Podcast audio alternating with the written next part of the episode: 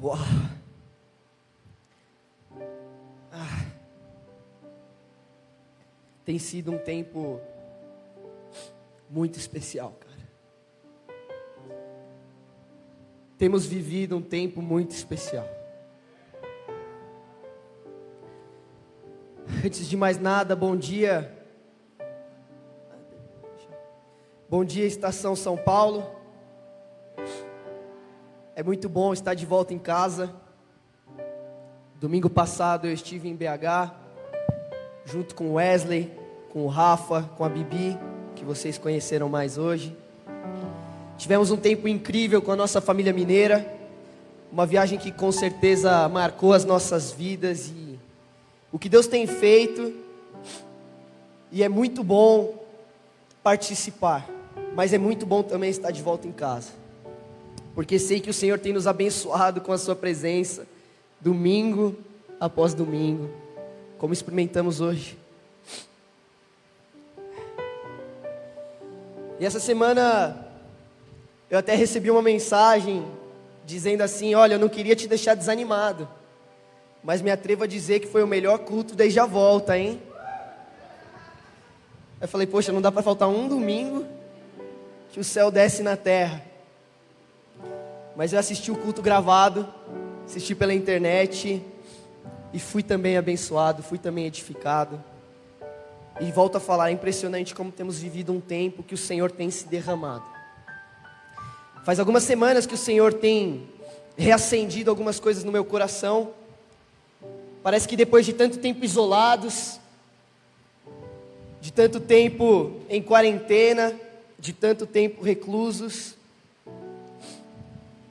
mesmo que ainda no processo de retomada, o amor parece estar mais forte, a comunhão mais preciosa, e cada vez que nos reunimos, o Senhor tem prazer em se derramar. E essa sensação tem reacendido em mim um desejo de ir mais fundo um desejo de estar mais perto, um desespero por mergulhar em tudo que Deus tem para nós. E a minha oração é que você seja tomado de um pouco desse desejo essa manhã. A palavra que o Senhor colocou no meu coração é um assunto que marcou a minha vida e tem andado comigo faz um tempo. E eu acho que ela é um pouco diferente que do que vocês estão acostumados a ouvir de mim. Eu lembro da Claudinha compartilhando no GC um dia que ela teve a oportunidade de evangelizar uma amiga através de uma pregação da estação no Spotify. Ela disse que ela começou a procurar uma pregação que fosse mais amorzinho, uma pregação para a amiga dela conhecer mais o coração de Deus, uma pregação que não fosse tanto, né, tapa na cara, mas fosse amorzinho. E ela disse que estava com dificuldade de encontrar uma pregação amorzinho. Disse que encontrou a do Deco, né? O beijo e a tempestade. Mandou essa que era mais amorzinho. Eu não sei se é muito bom ou não que a gente tenha poucas pregações amorzinho. Mas acho que hoje chegou o dia, Claudinha. Acho que hoje não vai ser tão tapa na cara. Hoje a minha esperança, a minha oração é que você saia daqui com o coração queimando de amor. Minha esperança é que o seu coração deseje esse nome que a gente tem declarado. Algumas semanas atrás, o Mateus pregou uma mensagem que eu entendo ser crucial para o nosso entendimento de quem Deus é e de como nos relacionamos com Ele. Uma pregação falando de como estamos seguros no amor de Deus, livres de um relacionamento que soma créditos ou cobra débitos, livres de uma aliança pesada na qual, é, da qual um dia estamos salvos, no outro dia duvidando da salvação. Depois o Delcinho trouxe uma palavra sensacional do seu coração sobre Deus ser o suficiente. E por fim, domingo passado, meu pai pregou sobre uma revelação de verdade. Uma revelação sobre caminharmos com Deus de forma pessoal. E eu gosto de relembrar as pregações, relembrar aquilo que foi falado, para termos uma visão mais ampla do que o Senhor tem dito ao longo dos tempos. E também para aquecer o seu coração para a mensagem de hoje. Como eu disse, eu sinto que o Senhor tem nos chamado para um relacionamento mais profundo. E nessa última semana teve um salmo que queimou no meu coração e um versículo específico que não sai da minha cabeça. E eu vou ler com vocês o Salmo 25, a partir do versículo 4.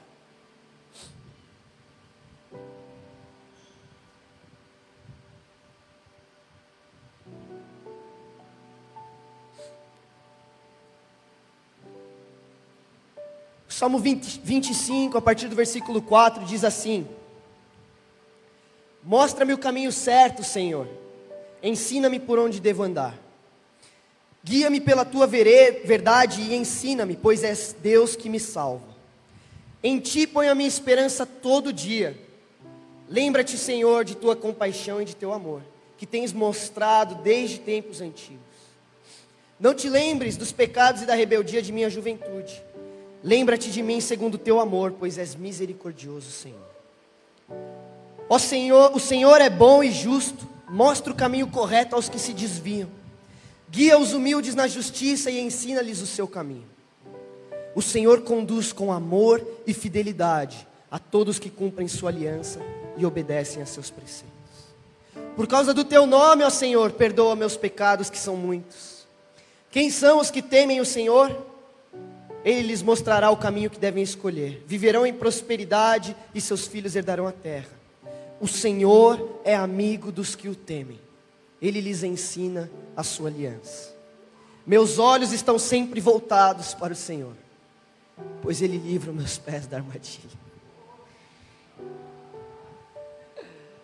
Ai, cara, esse salmo tem queimado no meu coração faz umas semanas. E tem um versículo específico desse salmo que não sai da minha cabeça, que eu gostaria de compartilhar com vocês. O versículo 14 diz: O Senhor é amigo dos que o temem, ele lhes ensina a sua aliança. O Senhor é amigo dos que o temem. Uau! O Senhor é amigo dos que o temem. Não consigo tirar esse versículo do coração e cada vez que eu leio me dá vontade de chorar aos pés de Deus. Eu fico desesperado por ser um amigo de Deus. E esse é o título da minha mensagem hoje. Amigos de Deus. Amizade é definida no dicionário como um sentimento de grande afeição, simpatia ou apreço entre pessoas ou entidades um grande sentimento de afeição. Existe um senso de coletividade intrínseco ao ser humano. O ser humano nasce com uma mentalidade de bando, de comunidade. Desde nossos primeiros passos, somos acompanhados por pessoas, por famílias, por relacionamentos que constroem e moldam nosso caráter e a nossa personalidade. O ser humano foi criado para relacionamentos e durante toda a sua vida constrói círculos de relacionamentos que muitas vezes moldam todo o nosso estilo de vida. Ao longo dos anos percebemos que tem pessoas que se aproximam mais, tem pessoas que se aproximam menos. E mesmo dentre os amigos, parece que tem aqueles que te entendem melhor, aqueles cuja companhia te faz aqueles que basta um olhar para ler os seus pensamentos, para conhecer os seus medos, ou para te fazer sorrir como ninguém consegue.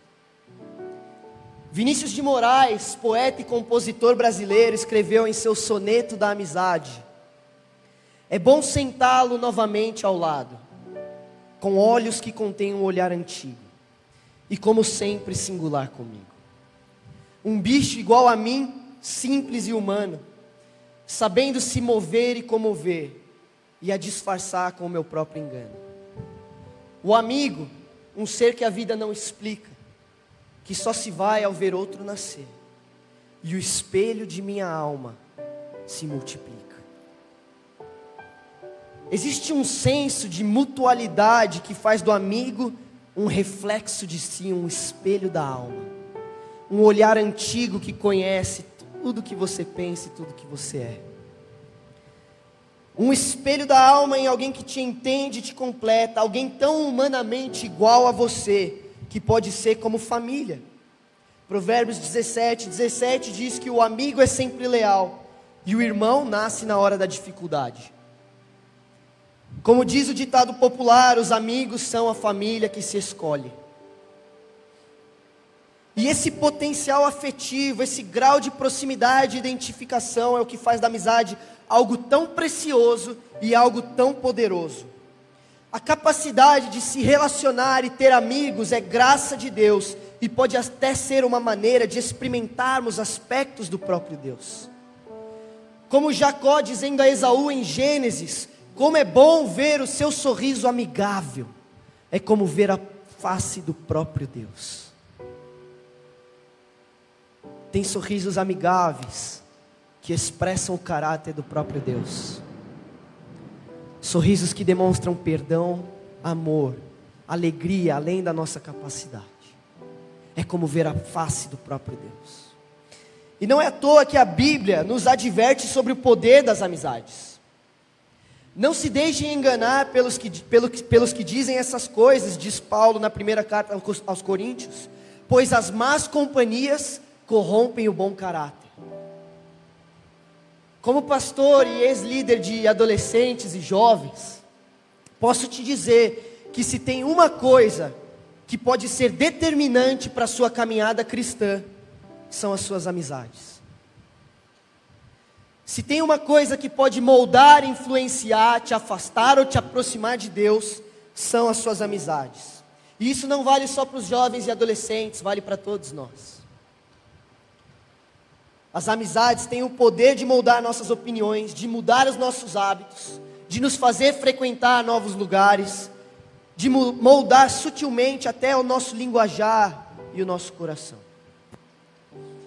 Por isso lemos no Salmo 1: Feliz é aquele que não segue o conselho dos perversos, que não se detém no caminho dos pecadores, nem se junta à roda dos escarnecedores ou dos zombadores.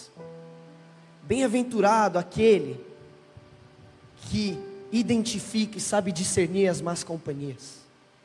Pelo contrário, tem prazer na lei do Senhor e nela medita dia e noite. Pelo contrário, seu prazer está na lei do Senhor e nela medita dia e noite. Ora, o Senhor é amigo dos que o temem, ele lhes ensina a sua aliança. Você sabia que, tem, que Deus tem amigos, cara? Deus tem amigos. O Senhor é amigo dos que o temem. A ideia de que Deus tem amigos pode soar estranha por alguns motivos. Talvez por essa questão de imaginarmos o amigo como alguém igual, de mesmo valor e natureza. Talvez por querer preservar a santidade de Deus como um ser totalmente recluso e inacessível, sem parte alguma com o que é corrompido. Às vezes por experiências negativas de exclusão, rejeição por parte de família ou amigos terrenos. Mas eu acho que temos dificuldade em assimilar a profundidade de versículos como esse, porque nossa visão de Deus, como Mateus pregou alguns domingos atrás, é de um ser distante, todo-poderoso, que conta quantas vezes a gente erra e nos recompensa por quantas vezes a gente acerta. Queridos, essa visão de Deus não arranha nem a superfície do que é o amor sacrificial do nosso Senhor,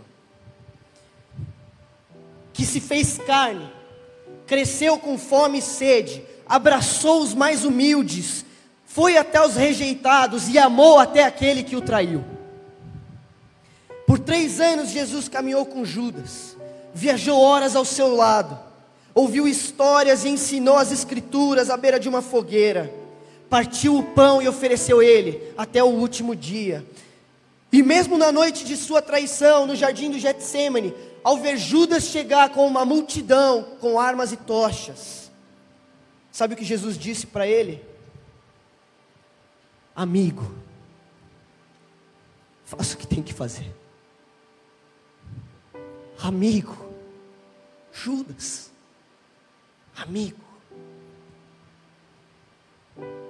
Olha o amor de Deus. Esse é o coração do nosso Deus. Deus não é um banco que conta créditos e débitos, um ditador cruel ou até mesmo um sistema de recompensas. Deus é uma pessoa. Com vontade, sentimentos e razão. Uma pessoa que doou de si para que pudéssemos participar dele. Um Deus que, mesmo quando éramos seus inimigos e traidores, amou o mundo de tal maneira que entregou seu único filho para que todo aquele que nele crê não pereça, mas tenha vida eterna. Essa é a dimensão do amor de Deus. Sempre inclusivo, sempre presente, sempre bondoso. E sempre pronto a se revelar aos que o buscam de todo o coração. O Senhor é amigo dos que o temem. Ele lhes ensina sua aliança. Deus não precisa de amigos. Deus não carece de nada. Ele é sim todo-poderoso, suficiente em si, mas mesmo assim, ele convida o homem para participar da sua história, da sua obra e de um relacionamento consigo. Isso é uma coisa que explode a minha mente. Se a gente para para pensar no plano da salvação, um Deus que é todo poderoso poderia inventar qualquer maneira de salvar o homem. Mas ele escolhe se doar, se esvaziar, assumir a forma humana para ser o mediador perfeito. E em sua forma humana abraça aqueles que traíram, rejeitaram e se rebelaram contra ele. O Senhor convida o homem de Gênesis a Apocalipse para participar da sua vida, para participar da sua obra, para participar do seu plano. E tem um versículo que eu já preguei aqui e eu amo lembrar de vez, de vez em vez, em 2 Crônicas 16, 9, que os olhos do Senhor passam por toda a terra para mostrar a sua força àqueles cujo coração é inteiramente dedicado a Ele. Eu amo esse versículo. O Senhor olha pela terra procurando aqueles que desejam ser fiéis amigos. Aqueles que aceitam o convite da graça e confiam no poder do Senhor.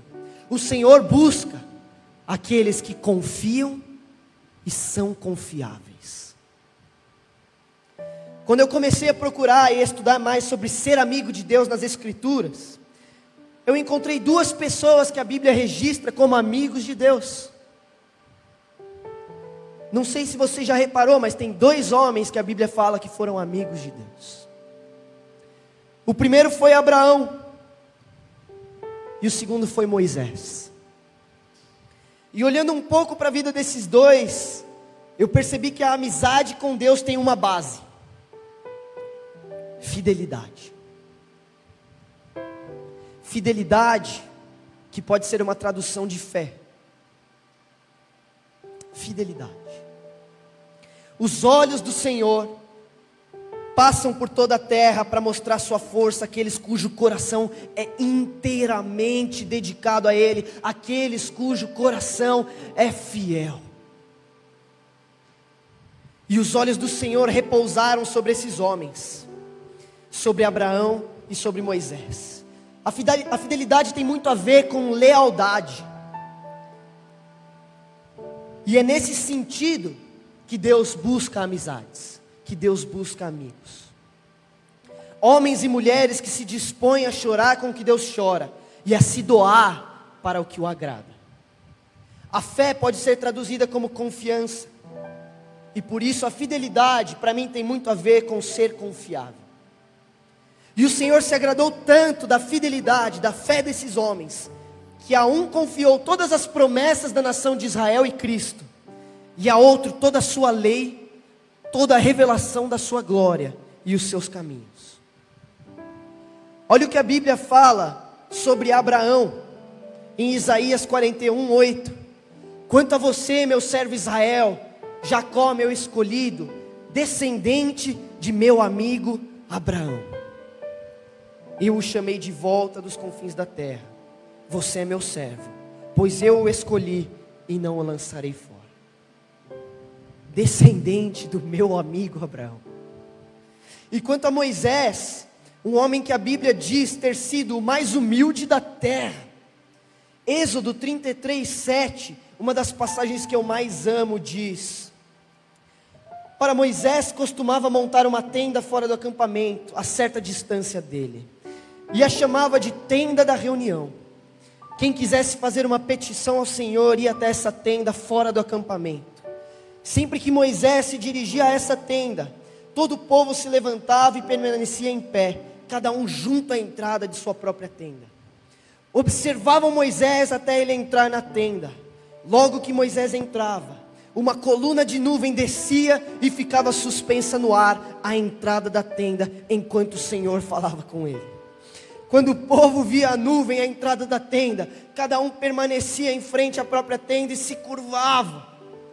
Ali o Senhor falava com Moisés, face a face, como quem fala a um amigo. Depois Moisés voltava ao acampamento, mas seu jovem auxiliar Josué, filho de Num, ficava na tenda. Então Moisés disse ao Senhor: Tu me ordenaste, leve este povo, mas não disseste quem enviarias comigo. Declaraste: Eu conheço pelo nome, me agrado de você. E o Senhor diz: De fato, eu conheço pelo nome, me agrado de você. E ele diz: Então mostra-me a tua glória. Mostra-me a tua glória. Mostra-me a tua glória. Deixa eu te dizer uma coisa: a medida da tua fome de Deus é a medida da experiência que você terá com Deus. Se você deseja conhecer a Deus, você conhecerá a Deus. Se você deseja frequentar uma igreja, você frequentará uma igreja. Mas se você deseja conhecer a glória de Deus,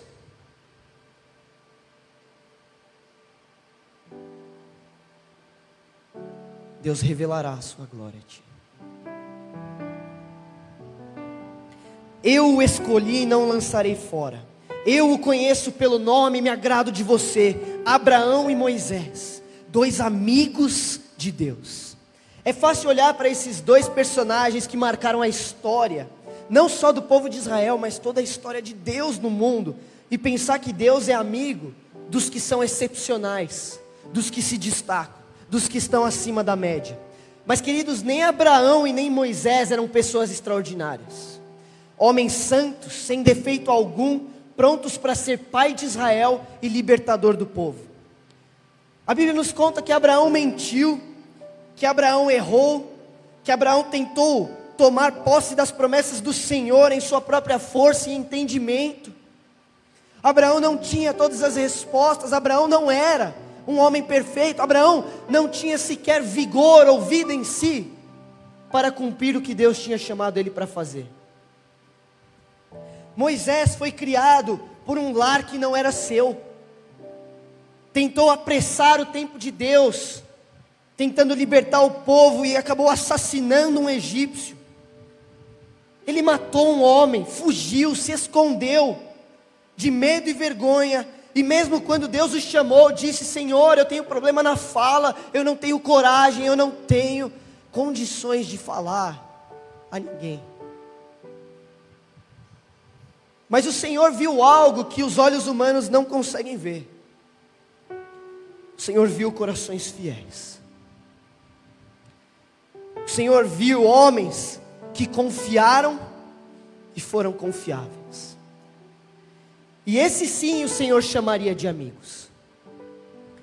A Bíblia nos conta também em Hebreus 11 que pela fé Abraão obedeceu quando foi chamado para ir a outra terra que ele receberia como herança e partiu sem saber para onde iria.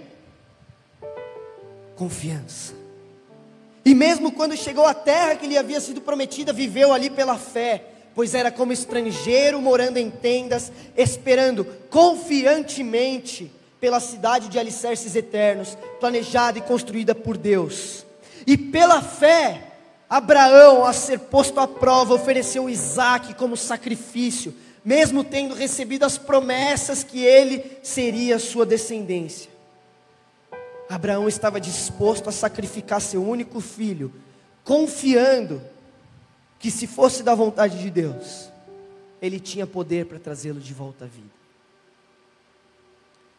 Um coração que confiava. um coração de olhos fechados, disposto a obedecer. Abraão pega as suas coisas e vai. Para onde, Senhor? Só vai. Amém. Eu vou. Abraão, você será um pai de multidões. Senhor, eu tenho quase 100 anos de idade. Minha esposa é estéreo. Abraão, tão numerosa quanto as estrelas e as areias, será sua descendência. Amém, Senhor. Abraão, deixa eu ver se você confia em mim. Sacrifica o seu filho. Amém, Senhor. Ele é seu. Ele é seu. Um coração que confiava. Hebreus 11 segue nos dizendo que também pela fé Moisés, já adulto, recusou ser chamado filho da filha do Faraó, preferindo ser maltratado junto com o povo de Deus a aproveitar os prazeres transitórios do pecado. Considerou melhor sofrer por causa de Cristo do que possuir os tesouros do Egito pois tinha em vista sua grande recompensa, e por isso saiu do Egito sem medo da ira do rei, e prosseguiu sem vacilar, como quem vê aquele que é invisível. E essa fidelidade leva o autor de Hebreus a explicar no capítulo 3 como a vida de Moisés foi um sinal, um tipo de Cristo, dizendo: considerem atentamente a Jesus, que declaramos ser apóstolo e sumo sacerdote, pois ele foi fiel àquele que o designou como Moisés serviu fielmente quando lhe foi confiada toda a casa de Deus. Um coração confiável. Um coração a quem muito pode ser confiado. Moisés, vá, liberta o meu povo para me adorar. Senhor, eu não tenho forças, eu não tenho fala, mas eu vou. Moisés, dez pragas eu vou enviar, só faz o que eu mando. Amém, Senhor. Moisés, ergue o cajado para que o mar se abra. Amém, Senhor. Moisés, eu vou eliminar esse povo idólatra e pecador. Senhor, apaga o meu nome, mas não mata esse povo. que será do seu nome entre as nações? Se não for da tua presença, não nos envia. Um coração confiável. Um coração que, como Jesus é fiel à igreja, foi fiel ao povo de Deus. Os olhos do Senhor passeiam sobre a terra procurando aqueles cujo coração é inteiramente dedicado a Ele. O Senhor é amigo dos que o temem, Ele lhes ensina a sua aliança.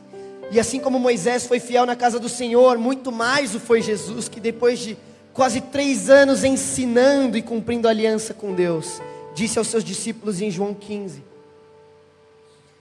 Eu lhes disse estas coisas para que fiquem repletos da minha alegria. Sim, a sua alegria transbordará. E este é o meu mandamento: amem uns aos outros como eu amo vocês. Não existe amor maior do que dar a vida por seus amigos. Vocês serão meus amigos, se fizerem o que eu ordeno. Já não os chamo de escravos, pois o Senhor não faz confidência a seus escravos. Agora vocês são meus amigos pois eu lhes disse tudo o que o Pai me disse. Vocês não me escolheram, eu os escolhi. Eu os chamei para irem e produzirem frutos duradouros, para que o Pai lhes dê tudo o que pedirem em meu nome. Agora vocês são meus amigos. Cara, eu não sei você, mas eu fico desesperado em ser um amigo de Deus. E eu espero que de alguma forma seu coração esteja sendo tomado de um desejo por conhecer mais a Deus, por, por se aproximar mais do Senhor. Porque deixa eu te dizer, os olhos do Senhor ainda passam sobre a terra à procura de corações inteiramente fiéis a Ele, corações que confiam e são confiáveis. O convite para se tornar um amigo de Deus ainda está aberto. Apocalipse 3:20 diz: Preste atenção, estou à porta e bato. Se você ouvir a minha voz e abrir a porta, entrarei e juntos faremos uma refeição como amigos. Existe um convite tão simples quanto uma refeição, uma batida nas portas do nosso coração nos chamando à intimidade, uma intimidade que vai além de um domingo, que vai além de um devocional, que vai além do que se pode programar ou planejar, uma intimidade que prepara um lugar mais profundo, uma tenda do encontro como Moisés, longe do acampamento, longe do dia a dia, longe da rotina tarefada, longe deste mundo, para dizer: Senhor, eu quero te encontrar face a face. Senhor, eu quero te conhecer como um amigo, me mostra a tua glória. Eu quero ser fiel a ti, seja sobre o pouco, seja sobre o muito. Se quisermos ser amigos de Deus, temos de deixar de lado o acampamento, deixar de lado a nossa rotina, as nossas preocupações, muitas vezes nossa vontade para simplesmente estar com o Senhor. E esse desejo de estar com o Senhor vai ser como uma videira que floresce no seu coração e diz: Senhor, uma coisa eu peço e a buscarei: é estar com o meu amigo, é estar com o meu amigo, ouvir a Sua voz, a voz do nosso Jesus, a voz do nosso amado, que, como diz Cântico 5,16, a Sua voz é a própria doçura ele é desejável em todos os sentidos. Esse, ó mulheres de Jerusalém, é meu amado, o meu amigo. Se você deseja se tornar amigo de Deus, saiba que pode te custar tudo que você tem neste mundo. Tiago nos alerta que a amizade com o mundo é inimizade com Deus. Portanto, não se surpreenda se à medida que você buscar ao Senhor, esse mundo vire as costas para você. Mas quando isso acontecer, você verá que nada nesse mundo se compara a ser um amigo de Deus. Tudo perde o valor comparado em conhecer os caminhos do Senhor e ouvir a voz do amado. Nossos corações se tornam como de João Batista, que disse em João 3: é o noivo que se casa com a noiva. O amigo do noivo simplesmente se alegra estar ao lado dele e ouvir os seus votos. O prazer do amigo, do noivo, é ouvir a voz doce, desejável do amado, do amigo. E não existe, não existe outra maneira de provar do amor do Senhor. Não existe outra forma de desenvolver uma amizade que não com um relacionamento, que não com interação, que não com o ouvir e falar, que não com o fechar a porta do secreto e orar, se ajoelhar, chorar, longe do acampamento dizer: Senhor, fala comigo face a face, é a Sua voz que eu quero ouvir.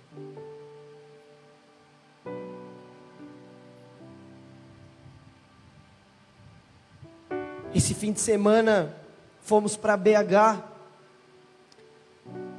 E de carro saímos daqui seis horas da manhã para chegar lá uma, uma e meia da tarde. E foram sete horas que fomos eu, o Rafa, o Wes e a Bi. Pessoas que uns conheciam há mais tempo, outros nem tanto.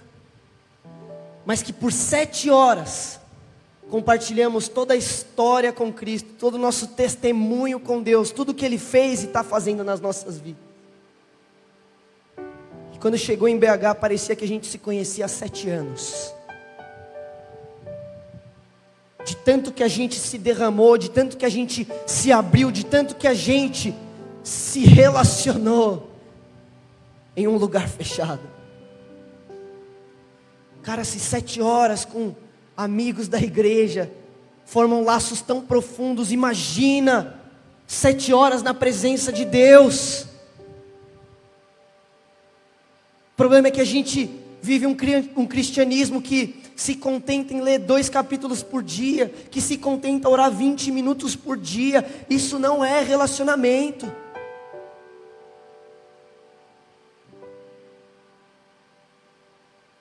Se um esposo conversar com a esposa 20 minutos por dia, qual relacionamento que eles vão ter? Qual vai ser o amor que eles vão ter? Qual vai ser o laço que eles vão ter? Nós precisamos despertar o nosso coração a estar com Deus, enxergar o Senhor como nosso amigo, desejar ouvir a voz do nosso amado e se derramar, às vezes até sem palavras, simplesmente clamando: Senhor, eu quero ser teu amigo. Eu vou encerrar dizendo que não tem como provar do amor do Senhor e não desejarem mais fome. Eu lembro de uma vez que eu estava em um momento um tanto mais difícil e confuso da minha vida, muito sedento por Deus, precisando de uma palavra dEle, precisando ouvir a voz do Senhor. E lembro que naquele dia era um domingo, eu vim para o culto e eu não estava escalado no louvor, porque quem ministraria era o Nelson. E em meio a todos aqueles hinos sensacionais que ele toca, teve uma canção que parecia o próprio Deus colocando os braços ao meu redor. E me lembro de lágrimas começarem a jorrar de onde eu nem sabia que podiam, e numa velocidade que eu nunca tinha experimentado. Enquanto eu ouvia o antigo hino que diz: não existe nada melhor do que ser amigo de Deus, caminhar seguro na desfrutar do seu amor. Ter a paz no coração, viver sempre em comunhão. E assim perceber a grandeza de Jesus meu bom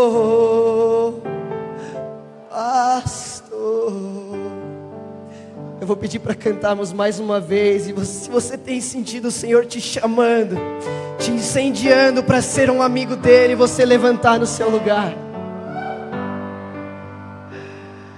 Não existe nada melhor do que ser amigo de Deus, caminhar seguro desfrutar do seu amor, ter a paz no coração. Viver sempre em comunhão